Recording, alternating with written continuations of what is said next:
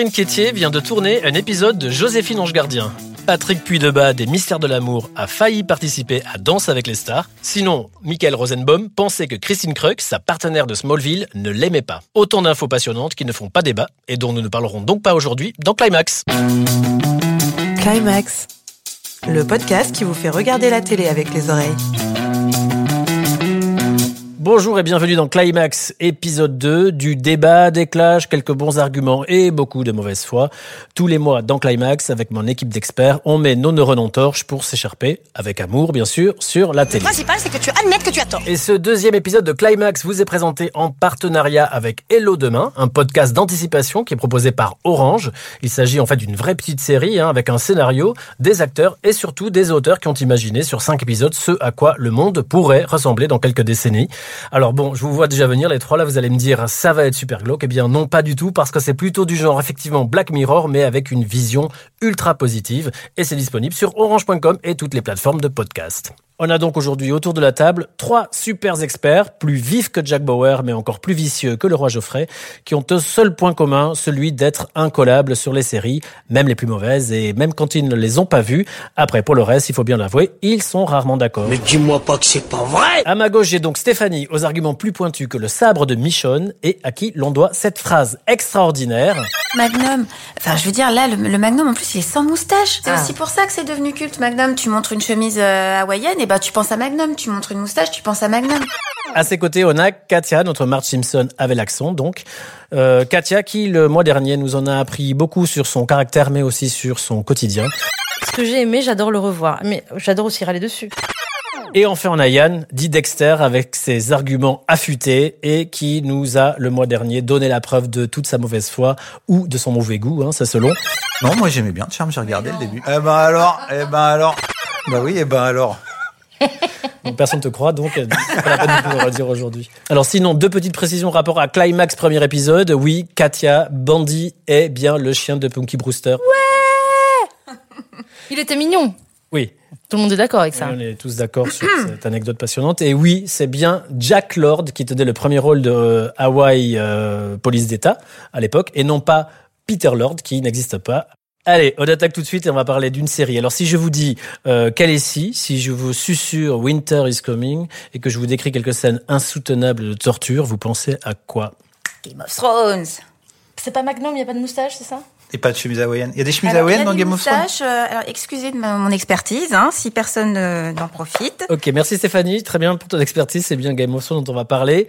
Goth pour les plus assidus. Eh bien, figurez-vous que les fans attendent comme le Messie de voir la huitième et ultime saison de la série. Autant dire qu'ils vont devoir ouvrir le chakra de la patience car on ne retrouvera pas Cersei, Jon Snow et leurs amis avant l'été 2019. En tout cas, le phénomène est tel qu'un préquel de Goth est déjà en préparation pour pallier les crises de manque qui pourraient bien atteindre les plus fragiles d'entre nous. Alors, j'en arrive donc à la question de notre débat du jour. Game of Thrones est-elle déjà devenue une série culte? Tu ne sais rien du tout, Jon Snow. Katia.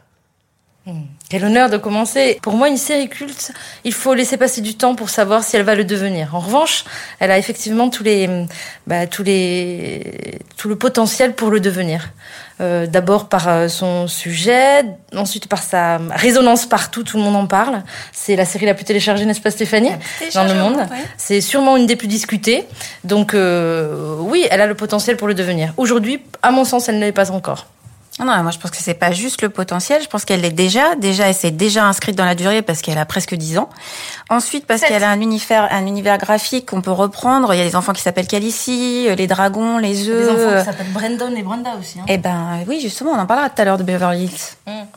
Et euh, justement, tu vois, il y a déjà ce phénomène-là, alors que la série est encore en production.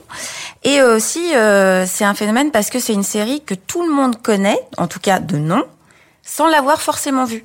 Et en plus, sans qu'elle ait été diffusée sur des canaux euh, en France, euh, sur des canaux hertziens ou euh, pour un large public. Mais une série phénomène n'est pas nécessairement une série culte. Moi, je suis aussi d'accord avec euh, Stéphanie. C'est c'est vraiment la série culte euh, contemporaine. C'est une série qui vient de HBO, qui est un, mais un- une chaîne américaine, comme assez, enfin, une petite chaîne américaine, une chaîne du câble, qui a complètement transcendé son euh, statut de série euh, un peu de niche et qui a atteint le grand public vraiment très très très très vite, avec grâce aux réseaux sociaux, ça a aussi bénéficié. C'est un des grands le grand phénomène de ces dernières années, l'explosion des réseaux sociaux. Et Game of Thrones est vraiment l'archétype de la série qui a explosé Ouais. dans le grand public grâce à ça. Mais Est-ce que c'était prévu pour devenir une, une euh, série culte? Bah non, Moi, je pense pas non pense plus. pas. non, c'était euh, c'est déjà l'adaptation d'une série de romans qui est absolument pas connue du grand public, les romans de euh, George Martin. George Martin. Et euh, en fait, ça a surfé sur la vague euh, du Seigneur des Anneaux. Ça, Oui. Vraiment, euh, c'est totalement indéniable. Après, effectivement, HBO avait mis beaucoup d'argent très très vite dessus, mais en même temps, ils avaient compensé en en essayant de chercher le buzz avec euh, étaient- du cul et du sang à fond Ça. les ballons, euh, tout très vite, très vite. quoi. C'est un peu. Peut-être que justement ils ont essayé, enfin ils avaient quand même en tête de créer un truc parce que ils sont, ils ont pris un domaine, ils ont pris un domaine, euh, l'heroic fantasy, qui a des petites communautés de fans, donc euh, ça, ce serait le culte général, enfin à la base, et ensuite ils se sont élargis en mettant justement des scènes de sexe euh, qui servaient à rien pour créer le buzz. Donc la- cette première saison, ça peut. euh, En tout cas, ce qui est sûr, c'est Ça sert jamais à rien. Non, mais ce qui est sûr, c'est que effectivement, ils voulaient en faire un succès forcément. Ils n'ont Oui. pas choisi le meilleur, le meilleur genre. Ils s'attendaient sûrement peut-être pas en choisissant le genre de la fantasy de faire une série culte parce que c'est quand même un genre de niche. Mais quand même, quand on voit le premier épisode de Game of Thrones, d'abord c'est le générique qui frappe et qui reste et qui est magnifique. Et puis effectivement, euh, du sexe, de l'inceste, de la violence. On a tout ça dans, dès, dès le Ouais, mais premier il y a un épisode. côté dynastie avec euh, des épées et des dragons, mais des nichons. En plus, mais euh, euh, plus. ouais, personnellement, Euh, le- dynastie, c'est-à-dire il n'y a pas Des beaucoup de nichons. épées quand Il même y a dans pas de Dynastie nichons et Fallon, mais euh, enfin je, je m'adresse aux spécialistes. Il y avait des épées dans Dynastie Ce que tu veux dire, c'est qu'il y a un côté soap quand même. Il y a Bah grave. des histoires de femmes. Voilà, c'est ça, c'est l'histoire de famille qui se trompe et tout. Mais moi, personnellement, Game of Thrones, le premier épisode, j'ai pas vraiment pas foncièrement accroché, quoi. C'est vraiment sur la longueur. euh. La fin, la fin du premier. Bah ouais, sauf que le début du deuxième épisode, quand tu découvres que le gamin il est pas mort, euh, moi j'étais là, mais euh, ouais, non, mais bon, Ouais, c'est justement, n'importe tu- quoi. C'est comme les autres séries, quoi. Ça tue pas les gamins, moi. Tu n'es pas assez patient, Yann. Mais non. Non, mais du coup, quels sont les éléments qui font qu'on se dit que Game of Thrones est culte?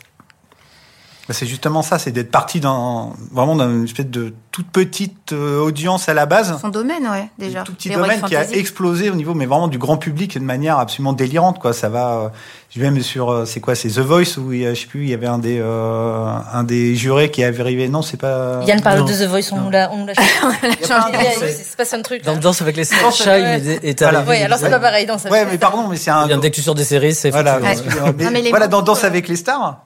Il y a, quelqu'un qui est venu déguisé en personnage de Game of Thrones, donc ça attend. Ouais, Enfin, il y a quelqu'un qui est venu euh, déguisé en Scooby-Doo aussi. C'est pas nécessairement. euh, Si ça se trouve, Tu sous-entends que culte. Scooby-Doo, c'est pas culte si, pardon. bah Samy alors, bah justement. Est-ce qu'il y a des personnages dans Game of Thrones que l'on peut considérer comme cultes C'est-à-dire que. on- Jean Neige. Ah bah oui, Calici. Mon règne ne fait que commencer. J'en neige.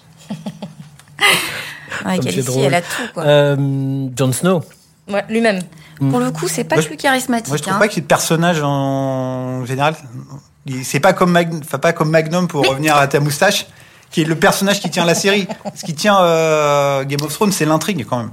Bah, moi, je trouve euh, quand même que Calici, elle a vraiment quelque chose de, même de, même ses grands cheveux blancs, euh, un truc où tu peux te déguiser déjà en elle. Euh, elle a ses dragons, euh, elle a Cersei aussi. Enfin, ils ont quand même mis des personnages auxquels on peut, euh, justement, tu peux te dire, je vais me déguiser en ça à une soirée ou euh, alors euh, c'est déjà, ben c'est déjà identifié, tu vois.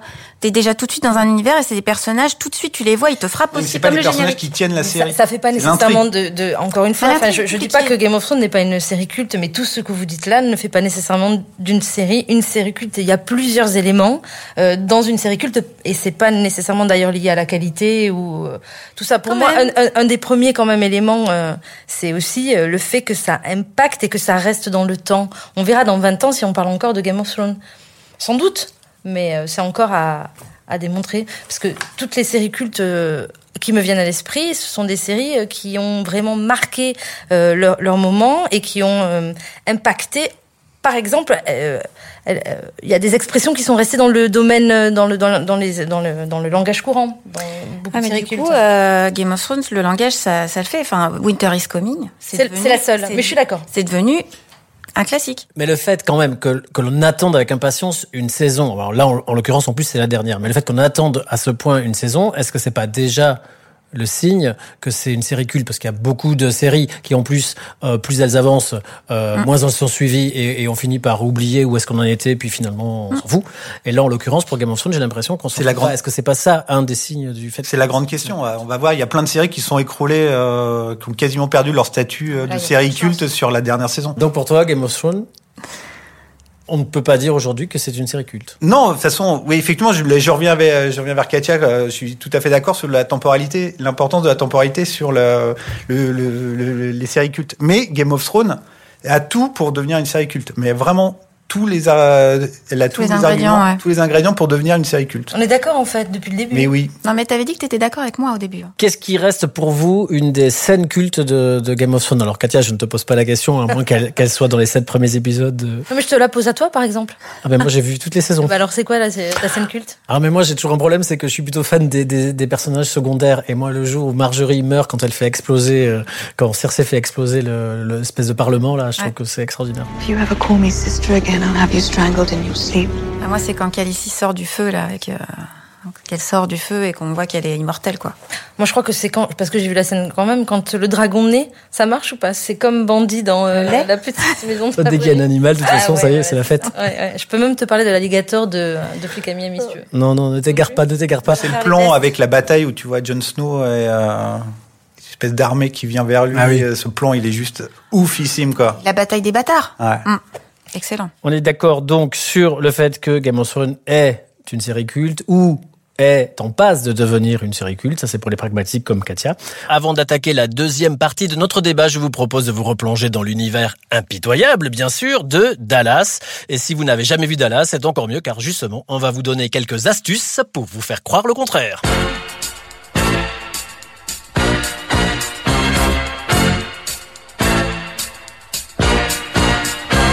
Première info, Dallas, c'est la série de tous les records. Et oui, la série débute en 1977 pour se terminer en 1991, soit au total 14 saisons et pas moins de 357 épisodes, ce qui la place au 14e rang des séries américaines les plus longues, loin derrière quand même les Simpsons. Deuxième info, l'histoire. Bon, en gros, elle débute lorsque Bobby, le fils cadet du mania du pétrole Jockey Wing, épouse en secret Pamela Barnes, la fille de l'ennemi juré de son père. Tes parents vont certainement me jeter à la porte du ranch. Mais non, rassure-toi, tu es ma femme maintenant. N'oublie pas ça. Tu es devenue une Ewing. Un Roméo et Juliette au pays du bétail qui va nous permettre d'intégrer le ranch du clan Ewing, car oui, chez les Ewing, on habite en famille. Il y a papa Jock, maman Ellie, qui se partagent le ranch de South Fork avec leur fils Bobby donc, et puis son frère aîné, JR, et son épouse, la soifée Sue Ellen, sans oublier bien sûr leur petite fille Lucie, dont la chevelure blonde est sûrement plus lourde que son cerveau. Très vite, les intrigues tourneront autour de l'ignoble JR et de ses incroyables manigances pour obtenir les deux seules choses qui l'intéressent, à savoir la puissance et l'argent. Troisième info. Dallas, c'est JR. Ou plutôt, sans JR, pas de Dallas. À l'époque, aucune série n'avait fait de son héros un tel salaud, aussi infâme avec ses ennemis Ne vous mettez pas sur mon chemin, sinon je vous détruirai. qu'avec sa femme. Avec quelle traînée vas-tu encore passer la nuit? Et qu'est-ce que ça peut te faire? De toute manière, elle sera obligatoirement plus intéressante que la traînée que j'ai sous les yeux. Ainsi, JR est devenu une espèce de maître étalon de l'ignominie. Le personnage doit d'ailleurs beaucoup à son interprète, Larry Eggman, qui ne cacha jamais son plaisir à multiplier les coups bas à l'écran, et qui est quand même le seul comédien à avoir joué dans la totalité des épisodes de la série. Quatrième info. Dallas, c'est aussi l'une des plus grosses audiences de la télé américaine. L'épisode intitulé Who Shot JR, mais qui est attiré sur JR euh, en français, attire devant leur écran 83 millions de téléspectateurs outre-Atlantique et au total près de 360 millions dans le monde. On est alors en 1981 et Dallas accède ainsi au rang de série culte et popularise le système du cliffhanger. Eh bien tiens, au fait, j'ai une question. Qui a tiré sur JR Eh bien c'était sa belle-sœur Christine, mais ça, quasi tout le monde l'a oublié. Cinquième info. Bobby est-il mort? Oui. Enfin, non. En fait, en 1985, Bobby meurt au cours d'une longue scène de larmes entouré de sa famille, après avoir été renversé par cette bitchy de Catherine Wentworth, sa belle-sœur, comme quoi il faut toujours se méfier des belles-sœurs. Pourtant, fin de saison 9, ce bon vieux Bobby réapparaît dans une scène mythique sous la douche de la douce Pamela. Comment est-ce possible? Eh bien, figurez-vous que les scénaristes ont imaginé que les 30 épisodes sans Bobby n'étaient qu'un rêve de Pamela. Sixième info, Dallas, c'est aussi de l'alcool, beaucoup d'alcool. Visiblement, ça ne semble faire de mal à personne, sauf à cette pauvre Swellen. Tu m'as étonné ce soir, tu n'as pas roulé sous la table. Et Eh oui, visiblement, en choisissant l'option vodka à tous les repas pour oublier les infidélités de son JR de mari, Soulen a bien souvent du mal à tenir droit dans ses bottines. Mais attention, considérée comme le symbole des femmes bafouées, elle finira par se rebeller. Je ne bois plus d'alcool. Je vais très bien. Et tu ne m'enfermeras pas dans la clinique de ton ami. en montant une société de sous-vêtements.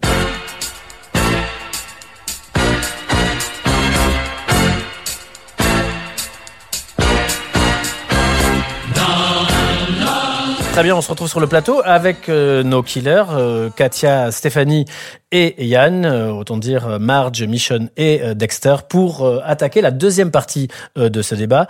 Euh, on est tous d'accord pour dire que Game of Thrones est bien une série culte, mais je sais que vous n'êtes pas d'accord sur la suite. La question est, c'est quoi une série culte? Bah, chacun a sa définition, en fait. Chacun a sa propre définition, mais il y a quand même des critères qui sont obligatoires.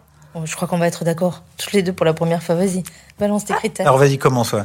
Eh ben, je commence. Donc, le langage, euh, le fait qu'il y ait des choses qui rentrent dans le langage courant. Ensuite, euh, une certaine durée, quand même.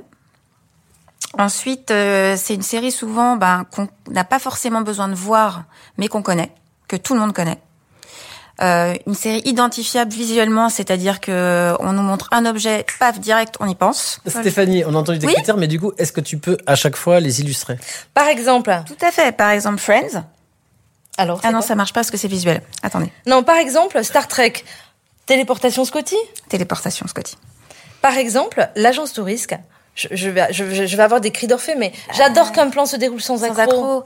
Oui, Non, mais quand c'est même, parce que tu euh, retiens une. Ouais. Oui, mais c'est pas, c'est pas. pour vous, c'est un critère. Moi, pour moi, ça n'est pas forcément une série qui, a du succès. Il y a forcément des choses qui restent. C'est pas ça qui transforme. Un succès fait pas une série culte. C'est vrai que c'est pas faux, comme dirait Caradoc. Mais par contre, j'en ai une autre. Quand ça rentre dans le dictionnaire, comme dans Doc- Doctor Who euh, au Royaume-Uni, euh, certains éléments de la série Doctor Who sont rentrés dans le dictionnaire. Par exemple, on appelle Dalek euh, bah, des gens qui sont pas très sympas. Les Daleks, c'est l'espèce de salière là, euh, ennemie du Doctor Who. Non, c'est des aliens dans les salières. Oui. Non, mais en même Non, temps, faut est-ce qu'on être peut précis. faire Oui, confiance à un- je suis d'accord avec toi. un dictionnaire Bref, tout qui ça est resté dans le... Et encore une fois, c'est le pareil, ça fait partie du, du succès de, du succès de la série. C'est pas ça qui rend le. Non, non, là, ça fait partie, pour le coup, ça- quand ça rentre dans le dictionnaire, on peut quand même dire que ça fait partie de la culture et que c'est iconique d'une culture. Ouais, mais c'est euh, pas ça forcément ça une série culte. C'est pas ça, ça en fait partie. C'est un Ouais. des critères. Genre, tu fais ton MacGyver, quoi. Oui, mais ça rend pas MacGyver culte. Ouais, mais Non, les mais- gens qui l'ont jamais vu. Cette partie-là, ajoutée à d'autres critères, Voilà. qui, est- qui sont celui de la temporalité, qui sont celui de, de, de L'univers graphique. de l'univers graphique. euh, Il y a aussi effectivement des, des génériques qui marquent. Enfin, il y a Ouais. plein, il y a plein Non, de là, là, alors, si je peux me permettre, Mm. on rentre par, oh, c'est par le, on voit le truc par le petit bout de la lorgnette, parce que à la base, le culte, je veux dire, le générique de l'amour du risque, tout le monde s'en souvient, ça, ça n'en fait pas une série culte. Il y a un côté. une série culte. Le placer, non Bah, c'est-à-dire que c'est une série culte sans la qualité, quoi. Et on- on- dans un des autres critères où il faut faire attention sur le terme de série culte, c'est la génération aussi. Parce que nous, on est d'une certaine génération, c'est un peu le un climax de vieux cons là. Et donc on a, Euh, parle pour toi, oui. on tous les mêmes, a- la même culture, en plus qui est euh, complètement radicalement différente de la culture contemporaine, qui est beaucoup plus éclatée par rapport à ce que nous on a pu connaître quand on était jeunes. Et par exemple, les séries cultes de nos parents euh, à nous euh, ou de nos grands frères, pour nous, ça, ça, ça n'en est pas non plus quoi. Mes Ah, quand parents, ils avaient, ils avaient même pas de série culte. euh, Ça, Je sais pas, c'est arrivé pas sur mon, grand frère ou. Je sais euh, pas, mais genre Thierry Lafronde, euh, on connaît, et c'est pas. Ouais, mais Thierry Lafronde, c'est pas. Ouais, mais pour notre génération, c'est pas une série culte. C'est une, Bah, si, c'est une série. C'est une série culte pour les euh, pour les générations d'avant. Alors, non, mais alors, du coup, pour, pour toi, c'est quoi Ah. une série culte, Yann Il y a une partie Parce générationnelle. que là, tu as fait que nous dire non, mais c'est Bah ouais, quoi mais ta définition alors pour moi, ma, ma définition de la série culte, c'est une série qui, à la base, n'était pas adressée ou n'a pas fonctionné et n'était pas adressée au grand public et a une audience plutôt faible et elle a justement transcendé l'échec relatif de son début pour enfin vraiment transcender le milieu dans lequel elle, elle végète, enfin dans lequel elle euh, s'épanouissait. Typiquement. Végétal. Star Trek, la première saison de Star Trek, qui date de 1966, était un échec à la télévision. Et c'est, ce sont les fans de la série qui étaient en, vraiment qui étaient insuffisants pour que la série continue, qui se sont battus et qui ont réussi à convaincre la chaîne de faire une saison 2. L'archétype type de la série culte, c'est Star Trek. Non, mais là où t'as pas tort, effectivement, c'est que le terme même de culte, ça, ça, ça, ça appelle à la dévotion. C'est euh, quelque chose de quasi religieux, en fait. Et quand t'as une communauté de fans qui portent une adoration quasi religieuse à leur série, on peut dire que ça en devient une série culte. Voire sectaire, parce que Voire sectaire. même encore, c'est encore plus, c'est encore vraiment ça. Et, D'ailleurs, et- ils ont des noms, euh, les adorateurs de Star Trek. Les Trekkies. Et les Trekkers, parce que je crois qu'il aimait pas trop. euh, Non, mais c'est les trekkies. Ok. J'en suis une, donc je peux le dire. T'en es une. Enfin, la définition que tu donnes, elle est restrictive malgré tout. Bah, Bah, pour moi, ça correspondrait pas à Game of Thrones, par exemple, parce que Si. c'est quand même une grosse Total- production à la base. Ouais, même mais sauf qu'elle star. était pas, elle était, c'était pas prévu à la base. Enfin, ils espéraient, mais je pense que c'était pas, calibré pour le succès quand même. pas autant, pas, pas le succès C'était ont. une bonne surprise. Ça a totalement transcendé. Et euh, dans leur esprit, c'était quand même un truc avec des moyens qui, Ouais, mais c'est était pas une raison. pour une. Moi, c'est la, la trans. Il y a un côté, il y a une trans, côté transcendant, une transcendance pour la, la série culte, comme dans le film culte euh, en fait. Alors, est-ce que ça veut dire que pour être une série culte, on n'a pas, on n'est pas obligé de toucher euh, un large public? Parce que là, j'ai l'impression quand même qu'on parle à des gens qui sont euh, des espèces de communautés. Donc, ça veut dire que pour être une série culte, il faut s'adresser juste à une communauté ou avoir juste une communauté qui nous suit. Mais euh, est-ce qu'une série comme euh, Dallas, par exemple, euh, qui a marqué les esprits dans les années 70, enfin à la fin des années 70, mais surtout en 81, euh, on peut considérer que c'est une série culte? Pour Oui. moi, non. Ah mais oui, mais Évidemment. Absolument pas. Et notamment Tellement. parce qu'elle a inventé, enfin elle a inventé, si, si- elle l'a pas inventé, mais en tout cas elle l'a popularisé. Elle a popularisé le cliffhanger en fin de saison. justement, c'était une série grand pub, enfin, c'est une série sur un grand network pour euh, qui dont l'ambition à la base était d'avoir le plus large public. C'est un- c'est c'est en plus, en Ah non, je remets. Ah, non. Ah non, non, Ah, là, ça a non, commencé, non. il y avait six épisodes. Ouais, mais c'était sur un grand network avec euh, quand même des arts. Mais encore une fois, ça, dire que Dallas c'est pas culte, c'est pas dire que c'est pas bien, tu vois. Non mais, Mais- Mais le culte n'est pas réduit à, pardon, à la série de geek ou de nerd. non, Non, c'est c'est réduit. c'est un peu ce que tu dis. Hein. Oui. Oui. Toi, t'es en train de dire que dès, que- dès lors qu'il y a de- un large public, bah, du Mais coup, ça dire- perd alors toute, euh, oui, alors oui, oui, je, pour moi, oui, ça vient. D'ailleurs, le- on est dans un monde maintenant qui où les producteurs, les créateurs de séries sont des anciens nerds, sont des anciens geeks, et c'est pourquoi Tous, par- les ah, les, tous tous les plus grands décideurs, J.J. Abrams, Joss Whedon, sont des anciens geeks, et c'est Maintenant, le, le terme de série culte a explosé avec Netflix, qui est devenu une fabrique. euh, ils sont obsédés du culte, euh, une chaîne obsédée du culte. Deuxième jeu de mots qu'il fallait qu'on place. hein. Et oui, alors oui, effectivement, après réflexion, ouais, pour moi, c'est euh, le terme de série culte vient des, euh, du monde geek. Et c'était un terme qui était plutôt euh, péjoratif à l'époque. Mais quoi. que ça vienne du monde geek, ok, mais aujourd'hui ce n'est plus le cas. Par exemple, Urgence, tu en as parlé tout à l'heure. Urgence, est-ce que c'est pour toi une série culte ou pas? Non, c'est pas parce qu'une série importante qu'elle a révolutionné des choses que c'est une série culte. Bah quand même, je veux dire 24 heures chrono par exemple, c'est une série qui a révolutionné un peu la, la façon dont on Absolument. filme.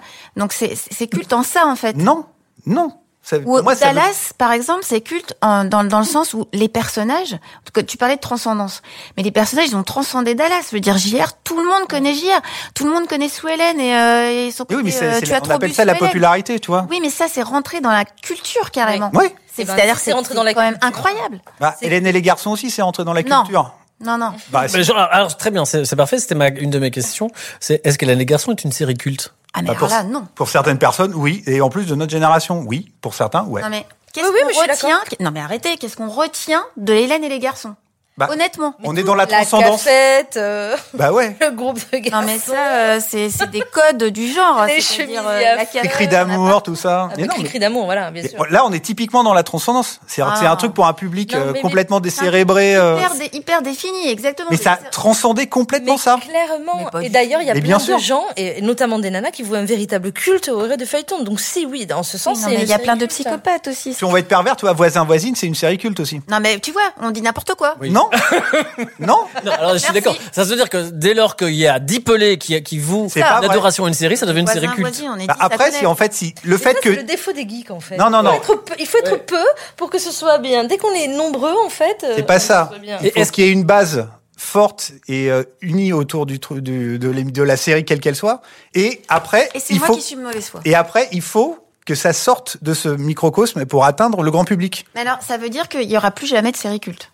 Si, on Ah sait non, pas. Parce que aujourd'hui, maintenant, avec les pas- moyens qu'on a, ce sera jamais destiné à une toute petite euh, communauté de fans. C'est des séries qui ont été oubliées, qui n'ont pas marché, qui sont redécouvertes 5, 10 ans après par une certaine génération. Oui, mais les nouvelles là, du coup, le nouveau modèle pour faire des séries, c'est de toute façon, on veut que ce soit vu par le plus grand nombre de personnes, on veut vendre du merchandising, on veut que ce soit connu par tout le monde. Bah, Donc, il y aura plus ce truc de geek. Pas toutes les séries. Tu vas par exemple sur la chaîne Sci-Fi, ils ont des séries que personne ne regarde. Qu'est-ce qui dit que dans qu'elles ont pas marqué genre Z Nation ou euh, Donc en fait, pour toi, ça il faut que marquera personne pas. ne regarde. pour c'est pas c'est pas c'est pas c'est un pour moi c'est un des grands critères. Alors, je vais essayer de vous mettre d'accord sur un point. Est-ce que, que- est-ce que vous pouvez me citer chacun euh, le titre d'une série qui pour vous est culte et, et ne peut pas perdre ce statut euh, quoi qu'il arrive Ah moi être énorme, euh, horriblement de mauvaise foi. Moi, j'ai dire Monty Python Flying Circus.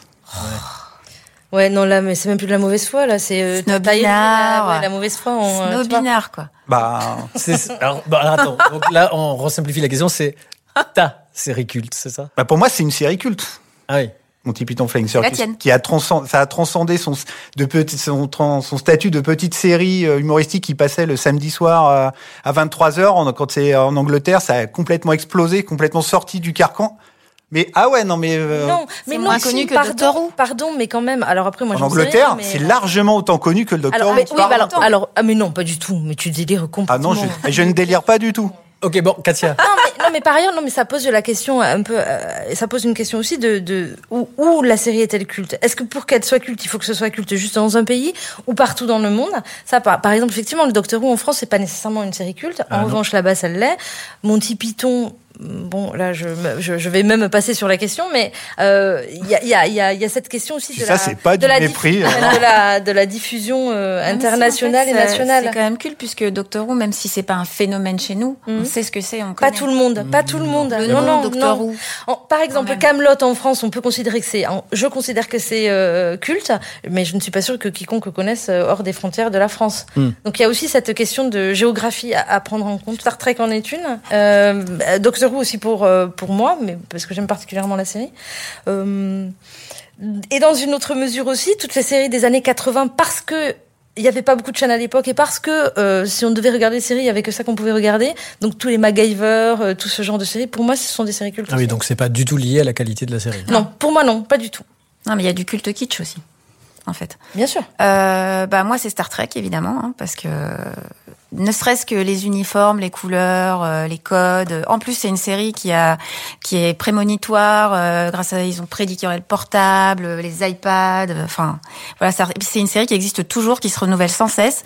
Et après en un peu plus moins connu euh, en France, mais Seinfeld pour moi c'est culte parce que ça a créé toute une façon de penser et de parler quoi.